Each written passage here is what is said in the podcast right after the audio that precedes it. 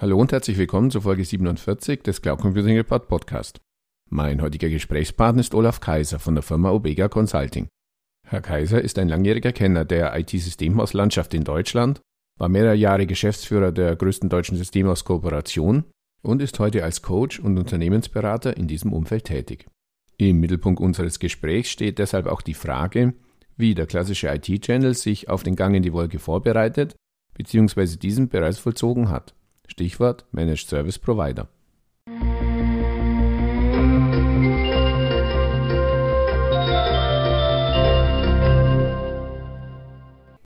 Ja, hallo Herr Kaiser, bitte stellen Sie sich unseren Zuhörern doch in zwei, drei Sätzen kurz vor. Hallo Herr Grohmann, vielen Dank, dass ich heute bei Ihnen dabei sein darf. In Hashtags äh, ordne ich mich ein als Ostwestfale, neugierig, verliert ungern und ist schon lange dabei. Das ist jetzt die kürzeste Form. Und was tue ich aktuell? Ich bin seit vier Jahren Gesellschafter und Berater in der Ubega und wir sind Unternehmensberatung, die ausschließlich für mittelständische IT-Unternehmen arbeitet. Und insofern das, was ich dort sehe aus meiner 20-jährigen Tätigkeit selber als Unternehmen im Channel und der Beratungstätigkeit, freue ich mich, äh, mich darüber mit Ihnen auszutauschen. Wunderbar, ja, Sie sprachen schon an, klassische IT-Channel, der klassische IT-Channel und Cloud Computing galten lange ja als nicht kompatibel. Weshalb? Da, glaube ich, gibt es mehrere Ursachen. Hm. Ähm, eine nicht zu unterschätzende, ähm, dem Channel, um das mal kurz zu quantifizieren, wenn wir über Systemhäuser sprechen, denke ich, sind es so so sieben bis zehntausend Unternehmen in Deutschland, um die es geht. Wenn wir Channel sagen, für mich sind es sieben bis zehntausend. Mhm dem ging es in den letzten fünf bis zehn Jahren finanziell relativ gut. Die haben eine hohe Auslastung. Das heißt, sie haben so intrinsisch nicht so eine ganz hohe Motivation daran, was zu verändern. Das Thema Cloud an sich führt noch zu einer weiteren spezifischen Sache. Ähm, gerade auch aus der Beratung ist meine Erfahrung, dass man ähm, Cloud-Business nicht so gut mit so Standard-Blaupausen oder den klassischen Best-Practice-Seminaren tatsächlich ans Fliegen bekommt. Wie man das im Unternehmen einführt, ist erfahrungsgemäß etwas individuell. Welche Kunden habe ich? Was kann ich denn heute schon gut?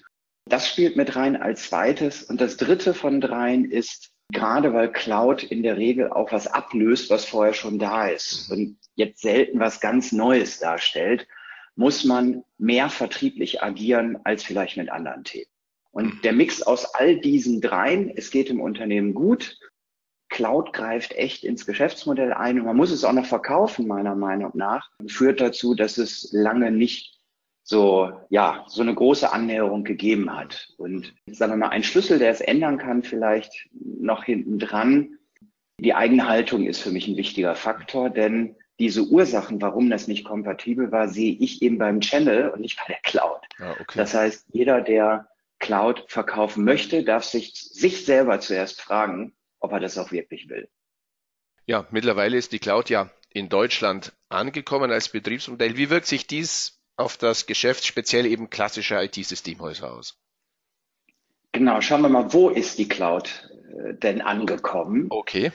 Aus meiner Sicht ist die in den letzten, wenn wir jetzt mal drei bis fünf Jahre nehmen, die größere Bewegung bei Herstellern und bei Kunden.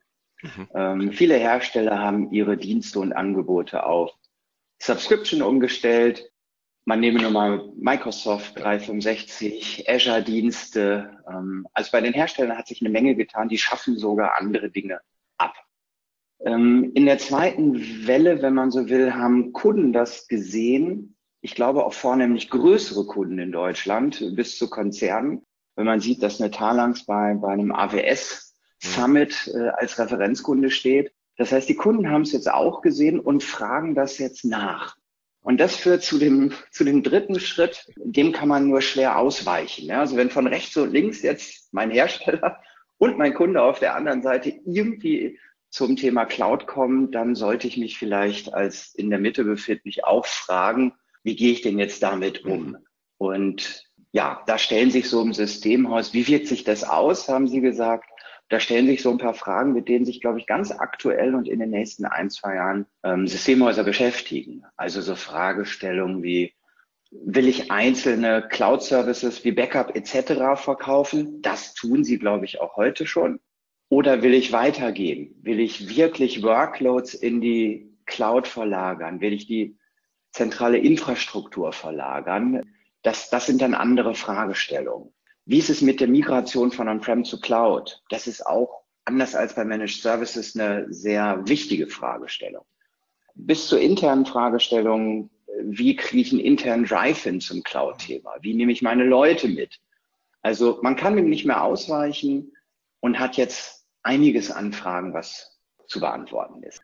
Sie sprachen es schon an, eben diesen klassischen Wandel vom IT-System aus hin zum neuer Begriff Managed Service Provider, der ist quasi vorgezeichnet. Vielleicht da nochmal nachgefragt, wie gehen eben Systemhäuser aus Ihrer Erfahrung heute mit diesem Wandel um? Das Thema Managed Services aus den, glaube ich, auch vielen Unternehmen der letzten zehn Jahre, die ich kennenlernen durfte, geht dem Cloud-Thema so ein bisschen ja vorher. Mhm. Mit dem hat dieser Channel schon vor sieben, acht Jahren angefangen, sich auseinanderzusetzen.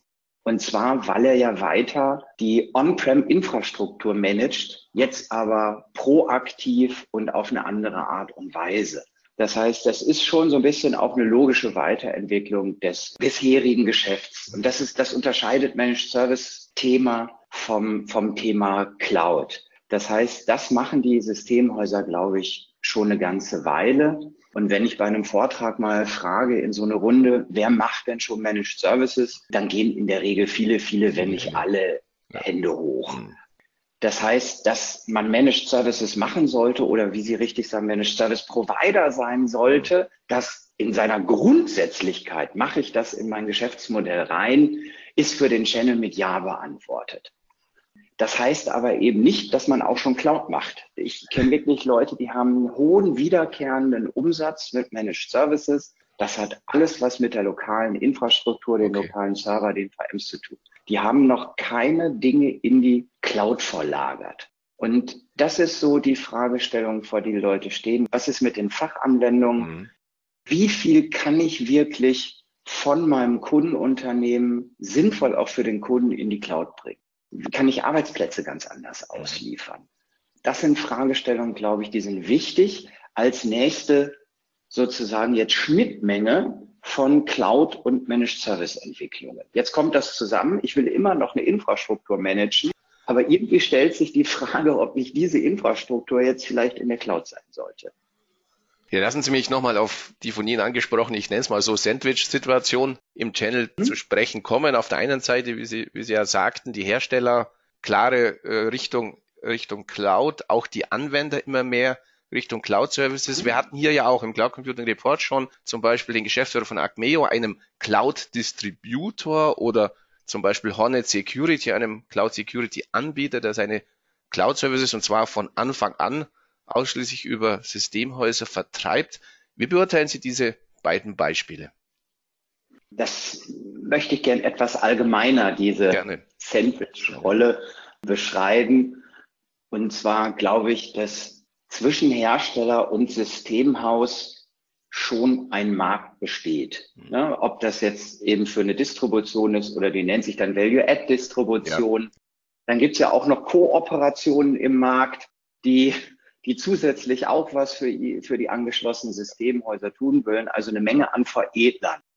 Und da ist, glaube ich, schon ein Markt, denn ein Systemhaus, glaube ich, kann alleine mit der Unterstützung seiner Hersteller nicht erfolgreich werden. Der braucht noch weitere Helfer. Und eben hatte ich gesagt, es gibt vielleicht so, so sieben, acht, neuntausend Systemhäuser in Deutschland. Und ich glaube, der, der, das mittlere Systemhaus hat vielleicht zehn Mitarbeiter und macht eine Million Umsatz. Und dieses Systemhaus ist für die direkte Zusammenarbeit auch mit einem Hersteller zu klein. Ah, okay. Also selbst, glaube ich, manchmal Systemhäuser mit, mit 100 mit, vielleicht nicht für den Nischen-Cloud-Anbieter, da wird es noch passen. Klar. Aber wenn wir die gängigen Hersteller nehmen, die auch alle auf Subscription umstellen, ja. nehmen wir eine Microsoft, die arbeiten direkt auch mit 100, 150 Personen Systemhäusern eigentlich nicht zusammen. Mhm. Die haben da vielleicht nicht mal mehr einen Partnermanager. Mhm. Das heißt, das Gros der Systemhäuser braucht noch weitere Unterstützer. Da ist schon ein Markt. Die spannende Frage ist, glaube ich, wie differenziert man sich jetzt als Distribution, Kooperation in diesem Umfeld.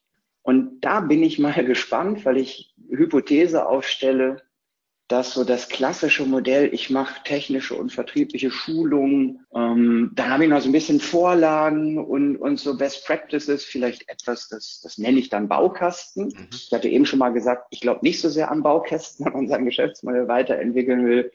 Also ich weiß nicht, ähm, wie sehr diese, diese Standards auch in der Value-Add-Distribution, unabhängig von den Beispielen, gänzlich unabhängig, die Sie genannt haben, wie, wie gut das noch funktioniert. Mhm. Und ich bin mal sehr, sehr gespannt, welche vielleicht neuen Service- und Supportmodelle für Systemhäuser als Unterstützung noch kommen welche vielleicht Dienstleistungen bis hin zu, keine Ahnung, First-Level-Service 24-7, wer, wer kann denn das schon gut für eine Firewall, die in der Cloud liegt? Da, da wird die Luft, glaube ich, eng.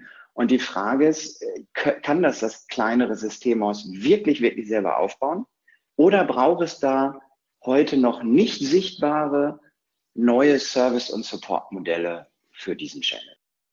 Ja, das bringt mich gleich zur, zur nächsten Frage und eben auch immer im Hinterkopf, dass eben eher kleine Systemhaus, das Sie auch schon ansprachen, mhm. das eben nicht so der, ich nenne es jetzt mal etwas flapsig, der Liebling der großen Hersteller ist, aber dennoch ja in Richtung MSP gehen möchte, mhm. gehen muss. Was würden Sie so einem Systemhaus, das eben vor dieser Entscheidung heute eben bereits steht, raten, am besten vorzugehen? Ich sage es mal etwas drastisch. Äh, wer heute noch vor der Entscheidung steht, der ist zu spät. Ah, okay. der, hat, der, der Zug ist weg. Weil klassische Dinge wie Monitoren, Patchen, Antivirus, Backup, das Thema ist durch. Das machen alle um mich rum. Ne? Also wenn ich jetzt mal sehe, ähm, diese Value-Add-Distribution, auch Hersteller vielleicht. Ich, Ostwestfale hatte ich ja eingangs mhm. gesagt, bei mir hier ums Eck ist eine Wortmann. Mhm. Ja, die, die, sind, was, was Partnerzahlen angeht, riesig gewachsen. Ähm, ich habe nichts mit Wortmann zu tun im Übrigen, aber ich sehe bei all denen, die da sind, die haben heute echt große Partnerzahlen. Das heißt, wer heute da noch nicht mit begonnen hat und sich noch fragt, also vor einer Entscheidung steht, dem könnte man fast sagen, okay, wenn, wenn du das jetzt anfängst zu beginnen, dann wirst du der schlechte Mitläufer. Mhm. Also ähm, der ist eigentlich schon viel zu spät. Okay. Als Tipp, jetzt mal konstruktiv betrachtet, wer heute noch nicht so viel Managed Service macht und sich sagt, oder Cloud und Managed Service und sich fragt, was kann ich denn da vielleicht tun, Vielleicht kann man ja nicht versuchen, jetzt schnell zu laufen, um doch auf den Zug aufzuspringen, sondern sich den Fahrplan angucken, was ist denn der nächste Zug? Mhm. Und äh, äh, in welche Richtung fahre ich denn, steige ich da mal ein? Also einen Schritt überspringen wäre mein Tipp. Mhm. Sich konkret zu überlegen, vielleicht, welche Cloud-Themen kann ich mit meinen Kunden machen? Als Beispiel, wenn ich jetzt mittelständische Kunden habe, was die meisten ja haben, und da gibt's jetzt, äh, ähm, keine Ahnung, bestimmt eine Menge, die haben sowas wie SAP Business One. Mhm. Garantiert haben die Kunden, die haben irgendeine ERP-Lösung. Mhm. Dieser Kunde, meinetwegen habe ich, wenn ich vielleicht meine Kunden angucke, ich finde 30, die haben äh, Business One. Die haben das garantiert nicht gehostet. Mhm. Das läuft irgendwo bei denen und die werden sich in, in den nächsten 24 Monaten fragen, Mensch, könnte ich mein SAP oder meine andere Anwendung nicht irgendwie in der Cloud betreiben? Wenn ich also sage, okay, diesen Standard Managed Service der ist abgefahren, vielleicht finde ich bei solchen Themen oder ich habe eine, hab eine große VoIP-Nähe und mache viel TK mhm. und gehe da in die Cloud. Also ich würde sagen, lass den Zug mal fahren, schreib das auf deine Webseite, du machst das auch, ja. aber das war's und überleg dir echte Cloud-Leistungen, wo du dann wieder auf Ballhöhe bist. Mhm. Und nicht die Nummer 17, der auch noch Backup anbietet. Ja, damit sind wir ja eigentlich schon beim abschließenden Blick in die Kristallkugel. Ich denke mal, die Aussage aus der Frühzeit des Cloud-Hypes, äh, Cloud und IT-Channel oder Cloud wird den IT-Channel den Garaus machen, die ist nicht mehr haltbar. Aber wie sehen Sie die Zukunft Cloud Computing und IT-Channel? Wie fällt da Ihre Prognose aus? Vielleicht mal kurz auf das Thema Haltung. Mhm. Äh, auch das hatte ich eingangs mal erwähnt.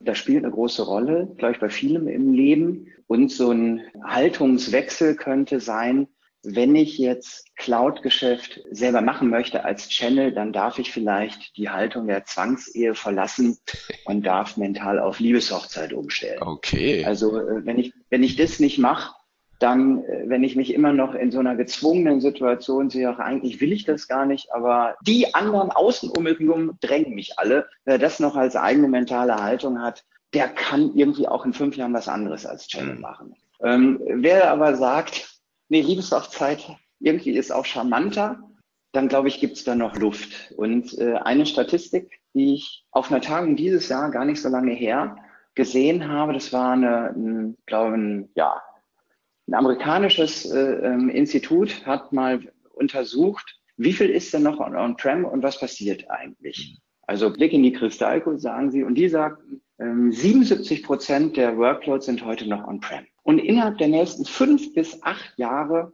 der Referent sagte dann, naja, vielleicht sind es auch zehn, aber innerhalb der nächsten Jahre geht das auf zehn Prozent on-prem runter, von 77 auf zehn. Und das ist massiv. Und jetzt kann man sich fragen, wo geht denn das hin? Ähm, geht das alles zu den Hyperscalern? Landen diese 67 Prozent Workload landen die alle bei AWS, Google, Amazon. Wo landet das? Ich glaube mal nicht im Übrigen bei den Systemhäusern, die fünf Jahren äh, mit 20 Mitarbeitern ein eigenes Rechenzentrum gebaut haben. Ja. Aber ich könnte mich fragen, jetzt ist mal Zeit zum Entscheiden. Mental, Liebeshochzeit und, und rational, mit wem gehe ich hier nach vorne und verlagere tatsächlich Workloads und manage nicht mehr die VM beim Kunden. Das darf mal entschieden werden. Mhm. Nächste Thema, ich glaube, Datenhaltung in Deutschland wird vollkommen egal sein. Also das haben wir jetzt irgendwie mal mental durch. Auch das ganze Security und so weiter. Wenn ich noch darf, darf ich noch zwei kurze Ausflüge? Aber bitte. Herr Grohmann? Aber bitte. Ich habe ja den Cloud Monitor. Wir sind hier beim Cloud Computing Group. Den Cloud Monitor ist Bitkom. Ja. Ähm, zufällig vor kurzem angesehen. Hm. Und da habe ich mich gefragt, ist das mein Cloud Monitor?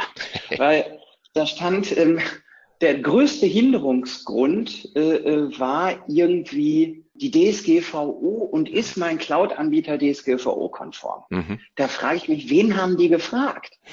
Also ich bin seit zehn Jahren mit Hunderten von Systemhäusern unterwegs mhm. und ich nehme es nicht wahr, dass der deutsche Mittelstand mhm. bei der Entscheidung, gehe ich jetzt zu Azure oder AWS, vollkommen mhm. wurscht. Mhm. Aber dass es da eine Rolle spielt, ob das DSGVO-konform ist, mhm. äh, tut mir leid, das nehme ich nicht wahr. Okay. Dieses Ganze in Deutschland und DSGVO, äh, da sehe ich auf dem absteigenden Ast. Mhm. Das glaube ich nicht, dass das eine Rolle spielen wird, ob was in die Cloud geht. Eher das, was, glaube ich, vor zehn Jahren, da höre ich mit meinen Ausflügen auf, mhm. äh, habe ich mal einen Vortrag vom Fujitsu CTO, ich glaube mhm. Dr. Reger oder so Reger, hieß der Mann. Ja. Ja. Da hat er vor zehn Jahren gesagt, Leute, ich prophezeie euch, am Ende wird es auf der Welt fünf Rechenzentren geben. Mhm, fünf. Genau, daran erinnere ich mich auch. Ja, genau. und äh, dem schließe ich mich heute immer noch an. Ja, okay. Dass ähm, die Kleinen werden es extrem schwer haben. Ich bin hier Mittelstand in Deutschland und du kannst bei mir vorbeikommen und das anfassen. Ja, ja. Das mag heute noch gehen. Ich glaube, das funktioniert heute noch. Hm. Ich glaube nicht, dass es in fünf Jahren noch irgendeinen interessiert. Hm. Das wird ein Leistungs- und Preismarkt, wie vieles auf dieser Welt. Wir haben auch keine 100 Autohersteller mehr. Eben. Wir werden am Ende auch keine 50 E-Autohersteller haben. Richtig, das ja. passiert alles nicht. Ja. Und diese ganzen äh, äh, nischigen und ich mache auch ein bisschen selber Rechenzentrum. Ich glaube, in fünf bis zehn Jahren sind die alle weg. Mhm. So, das ist meine Prognose. Ja, darum hatte ich Sie ja gebeten und es war eine interessante Prognose und ist allein schon Ausgangspunkt, um uns in fünf Jahren wieder zu unterhalten. Ich bedanke mich recht herzlich für die wirklich interessanten Ausführungen und vielen Dank für das Gespräch. Herr Grohmann, vielen Dank, dass ich dabei sein durfte.